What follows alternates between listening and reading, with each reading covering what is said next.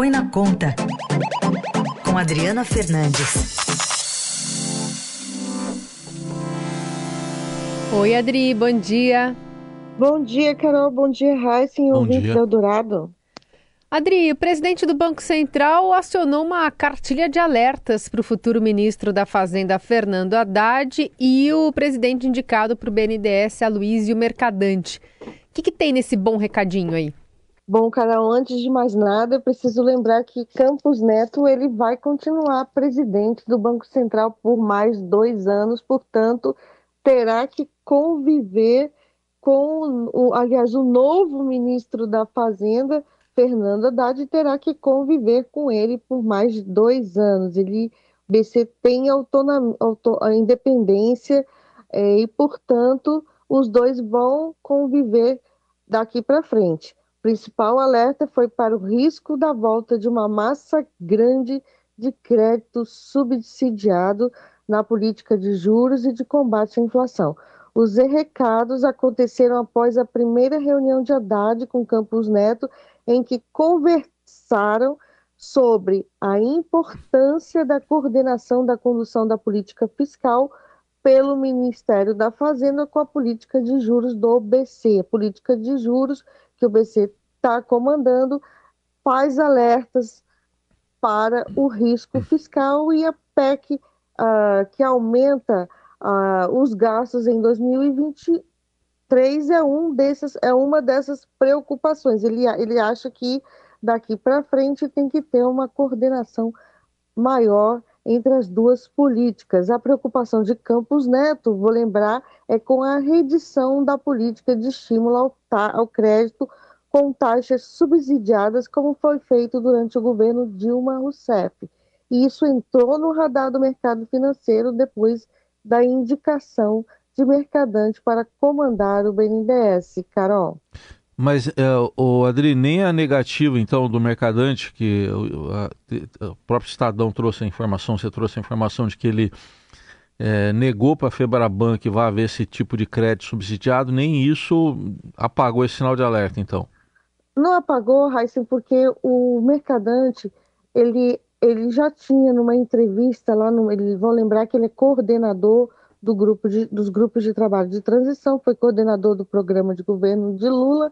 Ele, ele já tinha dado uma entrevista em que falava de mudanças na TLP e alguns dos seus assessores que trabalharam na coordenação citaram inclusive a volta da TJLP. A TLP é a taxa de longo prazo que baliza os empréstimos do do BNDES, agora ela foi criada no governo Michel Temer e foi uma importante, uma, uma mudança importante. A TJLP, taxa de juros de longo prazo, era a taxa que existia antes.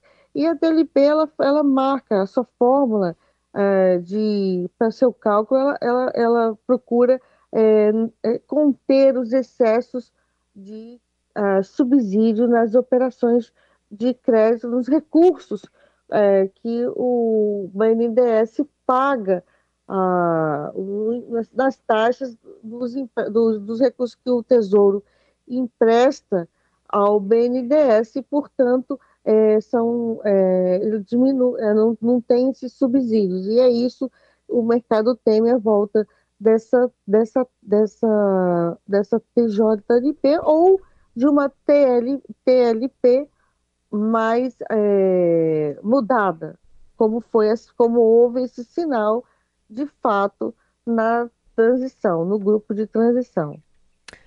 Adri, você falou dessa permanência de Roberto Campos Neto até 2024, nessa, nesse mandato dele à frente da autoridade monetária. Queria saber se há a intenção dele de continuar e, também pensando nesse rearranjo aí da equipe de transição, o COAF deve permanecer vinculado ao Banco Central também, né? COAF que vira e mexe está no noticiário, revelou diversas transações bancárias estranhas aí, envolvendo também políticos do PT? O, o COAF ainda não foi, ainda não foi anunciado oficialmente como vai ficar, mas eu acredito que Campos Neto vai trabalhar. Ele no início é, não queria o COAF no, no Banco Central, teve toda uma uma, um ruído muito grande né, para onde que iria o Coia, Coia, é, Coap, foi até é, é, uma, uma das razões aí de uh, Sérgio Moro, era ministro da Justiça, de insatisfações uh, do ministro Sérgio Moro, e agora vamos, esse arranjo institucional ainda não ainda não está claro, ainda não foi divulgado. A questão principal é que Campos Neto ele vai, ele já disse claramente que ele vai ficar até o final do seu mandato.